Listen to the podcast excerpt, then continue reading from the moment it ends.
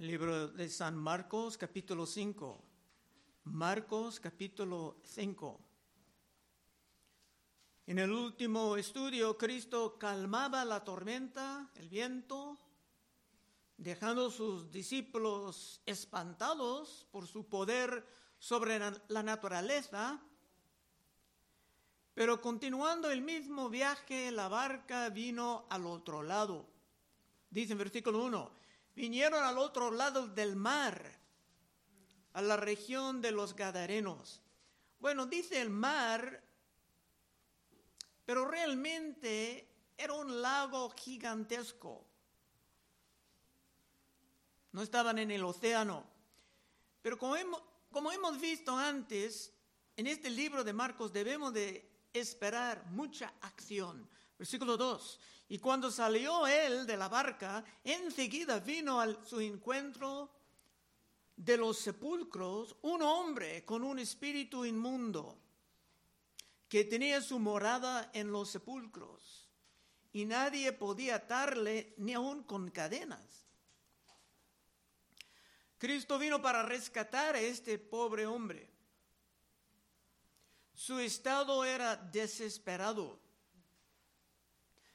Pero su estado también puede amonestar a nosotros del impacto de la maldad. Los que juegan con el pecado, con la brujería, con los vicios, con la pornografía o con las perversiones sexuales, dan oportunidad al maligno. Y la maldad, antes que nada, es muy destructiva. Podemos decir que este hombre tenía su vida destruida. ¿Pero cómo? Pues se vivía lejos de todos, entre las tumbas. Se tenía una fuerza física que era sobrenatural. Y eso es normal en los casos extremos de los endemoniados aún en nuestros tiempos. Y en este caso, los demonios tenían un control casi total sobre todo lo que este hombre hizo o dijo. Cuatro, porque muchas veces había sido atado con grillos y cadenas, mas las cadenas habían sido hechas pedazos por él. Y desmenuzados los grillos y nadie le podía dominar. ¿Por qué querían atarlo con cadenas? Porque era bien peligroso, hasta violento. En el libro de Lucas dice también que estaba desnudo. Lucas 8:27, al llegar él a la tierra, vino a su encuentro un hombre de la ciudad, endemoniado desde hacía mucho tiempo, y no vestía ropa. ni moraba en casa, sino en los sepulcros.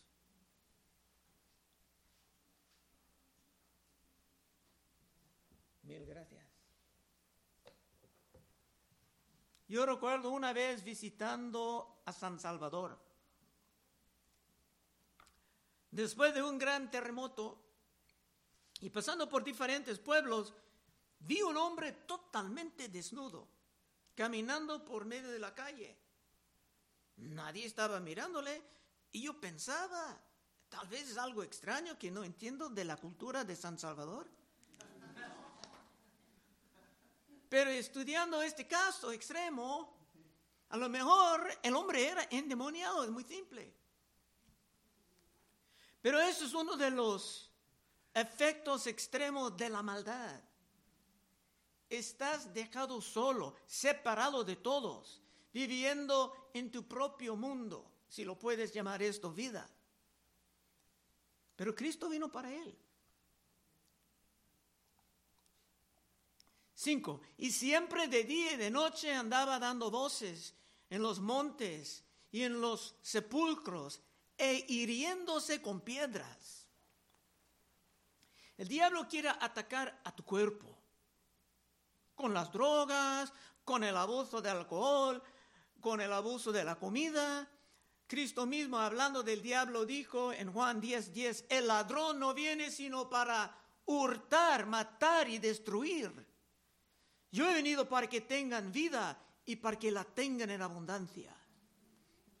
En el paganismo, donde el diablo es muy activo, es normal para la gente cortarse con objetos afilados. Esto se puede ver en Primero de Reyes 18, 27, cuando Elías tenía un, una contienda con los profetas de Baal y empezaba a burlar de ellos. Dice, y aconteció al mediodía que Elías se burlaba de ellos, diciendo, gritad en alta voz, porque Dios es quizás está meditando, o tiene algún trabajo, o va de camino, tal vez duerme, y hay que despertarle. Y ellos clamaban a grandes voces y se sajaban con cuchillos y con lancetas conforme a su costumbre hasta chorrear la sangre sobre ellos. Y cuando hay jóvenes cortándose, es la evidencia de que la maldad está tratando de ganar el control sobre alguien. Seis. Cuando vio pues a Jesús de lejos, corrió y se arrodilló ante él y clamando a gran voz dijo, ¿qué tienes conmigo Jesús, Hijo de Dios Altísimo? Te conjuro por Dios que no me atormentes. Porque le decía, sal de este hombre espíritu inmundo. La persona endemoniada no vino a Cristo con violencia, sino vino arrodillado. Es que los demonios saben que tienen que sujetarse a la autoridad de Cristo. Cuando se preguntaba, ¿qué tienes conmigo Jesús? Es porque la obra de, de Cristo está opuesto, opuesta a la obra del diablo. Cristo viene para bendecir, el diablo viene para maldecir. Cristo viene para sanar, el diablo para infligir toda forma de herido o de enfermedad. Cristo viene para levantar familias firmes, santas, prósperas, mientras el diablo quiere dejar todos en las calles o mejor en el morgue. Así que no pudo existir ningún compañerismo entre lo de Cristo y lo del diablo. E hizo otra petición. Te conjuro por Dios que no me atormentes. Los demonios saben que su futuro será de tormentos en el infierno. Los testigos de Jehová, los adventistas y otros grupos enseñan que no hay infierno. Pero los demonios tienen una teología más sana, porque ellos saben que el infierno viene para ellos. Apocalipsis 20 y 10. Y el diablo que los engañaba fue lanzado en el lago de fuego y azufre, donde estaba la bestia y el falso profeta, y serán atormentados de día y noche por los siglos de los siglos. Y Cristo mismo dijo en el capítulo 25 de Mateo, 25, 41. Entonces dirá también a los de la izquierda, apartaos de mí, malditos, al fuego eterno preparado para el diablo y sus ángeles. Porque tuve hambre y no me diste de comer, tuve sed y no me diste de beber. Cristo era muy compasivo y quiere ver la compasión en sus seguidores. Bueno, Cristo ya daba el orden a estos espíritus de que se vayan, pero están ofreciendo un poco de resistencia. Nueve. Y le preguntó, ¿cómo te llamas? Y respondió diciendo, Legión me llamo porque somos muchos. Es un caso muy extremo. Un solo demonio puede estar muy destructivo. Pero dice en Lucas que Cristo echaba siete demonios de María Magdalena. Lucas 8.1. Aconteció después que Jesús iba por todas las ciudades y aldeas predicando y anunciando el Evangelio del reino de Dios. Y los doce con él y algunas mujeres que habían sido sanadas de espíritus malos y de enfermedades. María, que se llama Magdalena, de la que habían salido siete demonios. María Magdalena, antes de conocer a Cristo, era muy inmoral. Vivía como prostituta. Y los que andan en relaciones sexuales con personas muy inmorales, no solamente tienen el peligro de una enfermedad sexual, sino que se pueden recibir uno de sus demonios como regalo. 9. Y le preguntó, ¿cómo te llamas? Y respondió diciendo, Legión me llamo porque somos muchos. Como dije, este caso es extremo, porque este hombre tenía en actualidad miles de espíritus malos. No hay caso peor que puedo encontrar en toda la escritura. 10. Le rogaba mucho que no lo enviase fuera de aquella región estaba ahí cerca del monte un gran hato de cerdos paciendo y le rogaron todos los demonios diciendo, envíanos a los cerdos para que entremos en ellos. ¿Tú sabías que los demonios pueden orar a Cristo? Pidiendo cosas. Y si tú no tienes la oración en tu vida, tal vez tienes menos piedad que un demonio. 13. Y luego Jesús les dio permiso. Y saliendo aquellos espíritus inmundos entraron en los cerdos, los cuales eran como dos mil. Y el hato precipitó en el mar por un despeñadero y en el mar se ahogaron. Eso es lo que se llama una transferencia. Y es algo común con los demonios. Hay muchos testimonios de ministros echando fuera demonios que salgan de una persona, pero entren en otra persona cerca, que no está bien con Dios. Hay personas también hoy en día que quejan de que este pasaje estaba muy cruel a los cerdos. Pero Cristo estaba mostrando que el hombre era más importante que todos estos cerdos. 14. Y los que apacentaban los cerdos huyeron y dieron aviso a la ciudad y en los campos y salieron a ver qué era aquello que había sucedido. Vienen a Jesús y ven al que había sido atormentado del demonio y que había tenido la legión sentado, vestido y en su juicio cabal. Y tuvieron miedo. Esto era el objetivo de Cristo en su compasión. Cristo vino para dejar a este hombre totalmente sanado, libre, regenerado, nacido de nuevo y dispuesto a avanzar el ministerio. 16. Y les contaron lo que lo habían visto, como le había acontecido al que había tenido el demonio, y lo de los cerdos, y comenzaron a rogarle que se fuera de sus contornos. ¿Qué está pasando aquí? Estos que cuidaban a los cerdos no querían nada más que ver con Cristo, nunca. ¿Cómo está contigo en esta mañana? A veces hay personas como estas, como que sientan que sus cerdos, o sea, sus ídolos, sus vanidades, sus participaciones en el mundo, son mucho más importantes que Cristo. Y por esto se prefieren vivir lejos de su reino. Y si esto es tu caso, mejor que ni te acercas a la Santa Cena en esta mañana. 18. Al entrar él en la barca, el que había estado endemoniado le rogaba que le dejase estar con él. Obviamente el hombre ya tenía el Espíritu Santo. Porque dice que no entra el Espíritu Santo después van a venir siete demonios más. Ese hombre era totalmente regenerado. El hombre entregado, senado, ya deseaba ir con Jesús para servir en su ministerio, pero Cristo tenía otros planes para él. 19. Mas Jesús no se lo permitió, sino que le dijo, vete a tu casa, a los tuyos, y cuéntales cuán grandes cosas el Señor ha hecho contigo y cómo ha tenido misericordia de ti.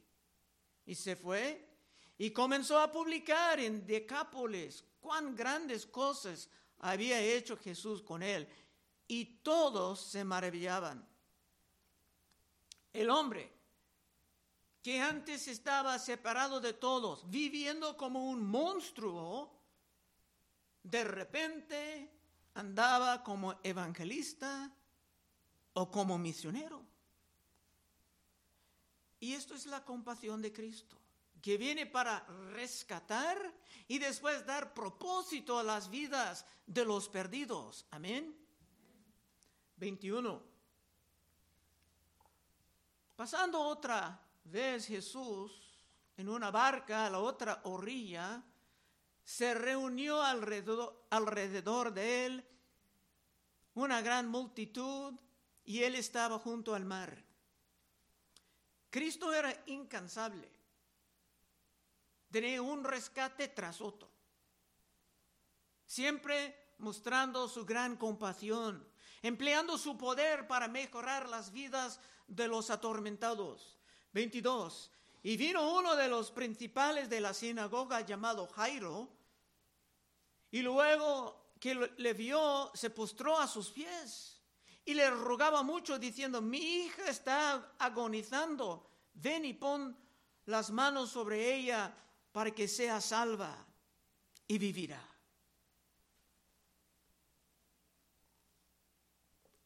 Jairo estaba arriesgando mucho porque como líder de la sinagoga, su posición pudiera estar atacada por los enemigos de Cristo.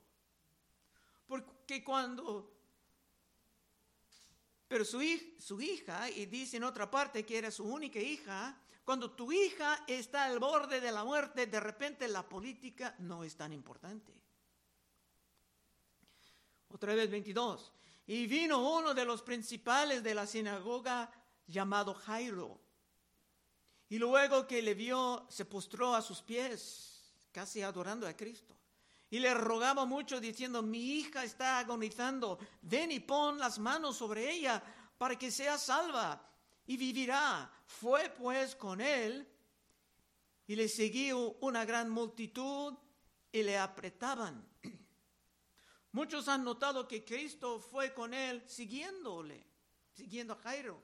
Pero más tarde las cosas van a cambiar y Jairo estará siguiendo a Cristo. 25.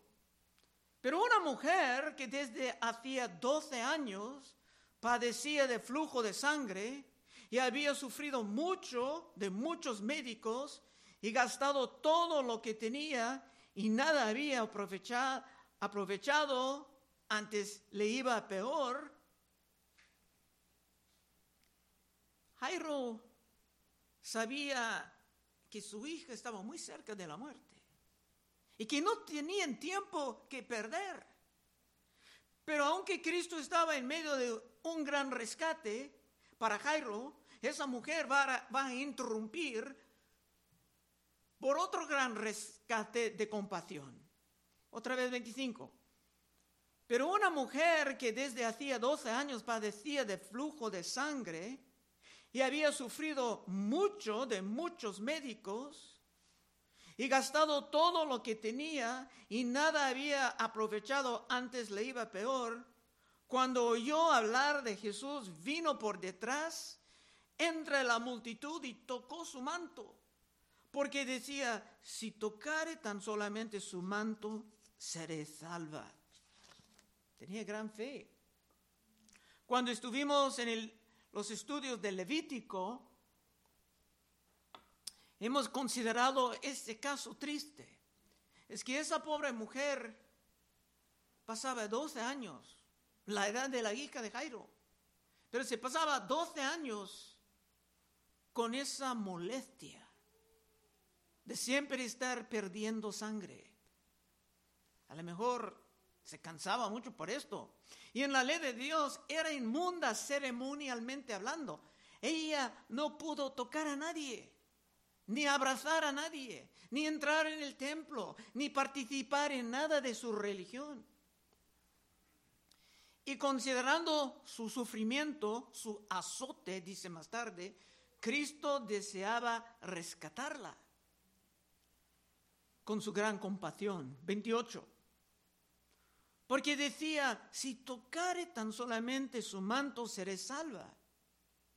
Y enseguida la fuente de su sangre se secó y se sintió en el cuerpo que estaba sana de aquel azote.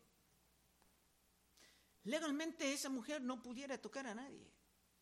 Unos teólogos dicen que ella estaba robando una bendición o robando una sanidad en secreto.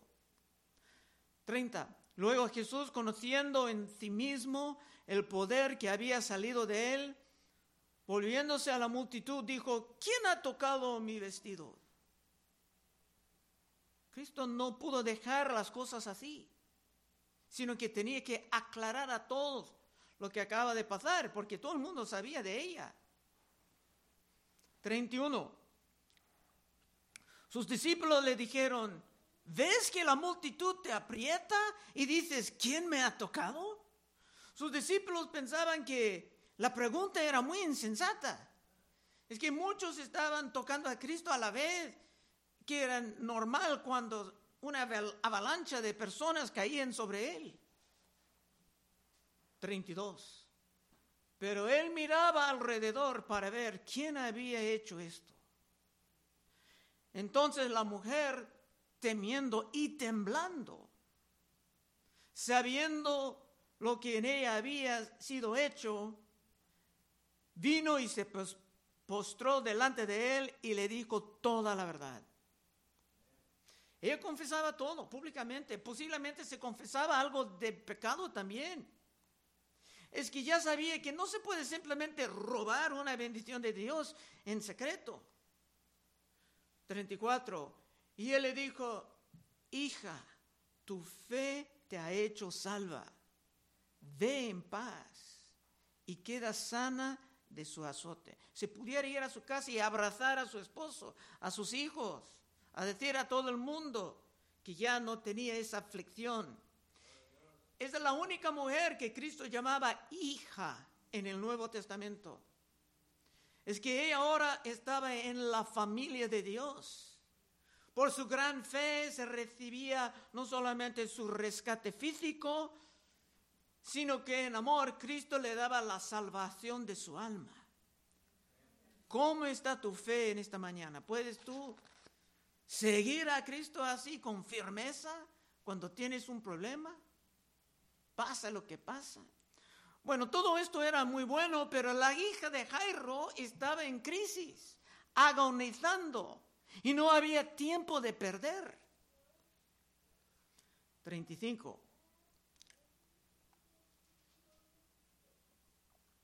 Mientras él aún hablaba, vinieron de casa del principal de la sinagoga diciendo, tu hija ha muerto, ¿para qué molestes más al maestro? Esto pudiera ser una gran crisis para la fe de Jairo. Parecía como que Cristo realmente iba a extender su compasión a ese hombre, a su familia. Pero ahora parecía que era muy tarde. Esa mujer con su flujo de sangre ha consumido todo el tiempo valioso, causando la tragedia. Hay un dicho en latín que dice, dum vita est, spes est. Mientras hay vida, hay esperanza. Pero ya no había vida en su hija preciosa. Pero Cristo ha prometido. 36. Pero Jesús luego que oyó lo que se decía, dijo al principal de la sinagoga, no temas, cree solamente. Las promesas de Cristo son firmes. No importa el tiempo que ha pasado. Tal vez tú estás en una situación pensando, ¿cuándo Dios va a contestar mi oración? Con paciencia. En su soberanía Dios tiene todo bajo su control. Solamente tenemos que seguir confiando en su palabra. 37. Y no permitió que le siguiese nadie sino Pedro, Jacobo y Juan, hermano de Jacobo. Cristo no deseaba mucha gente observando ese rescate de compasión. 38.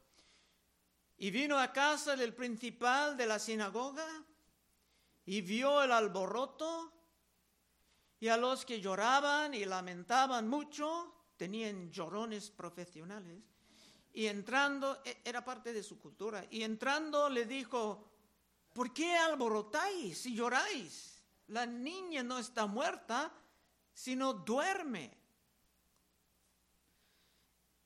En la mente de Cristo la muerte es algo fácil de remediar. Por eso dijo San Pablo en 1 de Corintios 15, 55, ¿dónde está, oh muerte, tu aguijón? ¿Dónde, oh sepulcro, tu victoria? Cristo hizo una promesa a Jairo por su gran fe y la promesa tenía que estar cumplida. 40. Y se burlaban de él. Mas él echando fuera a todos, como echaba a la gente del templo que estaban vendiendo, echando fuera a todos, tomó al padre y a la madre de la niña y a los que estaban con él y entró donde estaba la niña. Cristo estaba motivado por su gran compasión. Esto es el corazón de Dios. Por esto Cristo vino para morir para ti y para mí, para rescatarnos de algo sumamente terrible, la esclavitud del pecado como celebraremos en breve. 41. Y tomando la mano de la niña le dijo, Talita Kumi, que traducido es niña, a ti te digo, levántate. La palabra de Cristo viene con gran poder, porque no hay nada más poderosa en todo el universo que la palabra de Dios. Última parte para cerrar el capítulo 42 y 43. Luego la niña se levantó y andaba, pues tenía 12 años. Y se espantaron grandemente, pero él les mandó mucho que nadie lo supiese. Y dijo que se le diese de comer. Como una joven se, tenía hambre. Era necesario comer porque ya estaba en plena vida. No iba a pasar días en cama recuperando, estaba arriba caminando y dando gozo a sus padres. Cristo no deseaba mucha publicidad sobre esto, porque ya había muchos tratando de seguirles en todos lados. Y también no tenían todo el mensaje aún del Evangelio, porque tenían que entender la muerte y la resurrección de Cristo para dar sentido a todo lo que estaba pasando. Una vez entendiendo esto, porque Cristo dijo muchas veces, no, no diga esto a nadie, pero una vez entendiendo esto después de la resurrección, el mensaje tenía que pasar a cada rincón del planeta. Hasta nosotros estamos involucrados en esto. Conclusión. El motivo del corazón de Cristo era la compasión, el amor, la misericordia. Y si nosotros queremos vivir como fieles seguidores de Cristo, esto debe de ser nuestro motivo también. No solamente pensando en nosotros mismos, nuestra prosperidad, sino ayudando a otros que están sufriendo. Debemos de vivir encontrando maneras creativas de rescatar a los que han caído en las garras de la maldad, la miseria, el sufrimiento. Y el poder de Dios estará con nosotros.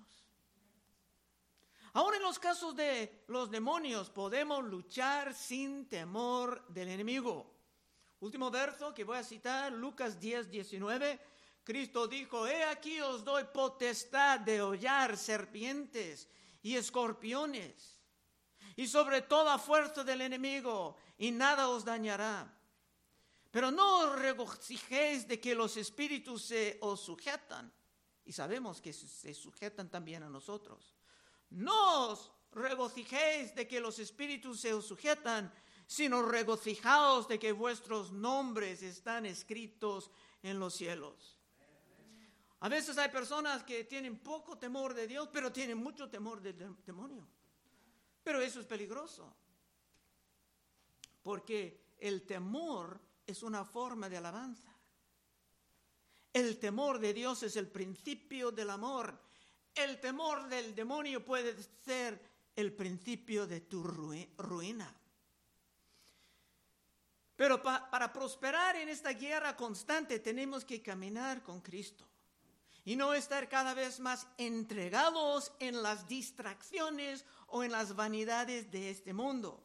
Y si es tu deseo aprender a vivir así, en la santidad y por lo tanto en el poder de Cristo, logrando los rescates compasivos como Él, puedes pasar en unos momentos y oraremos contigo.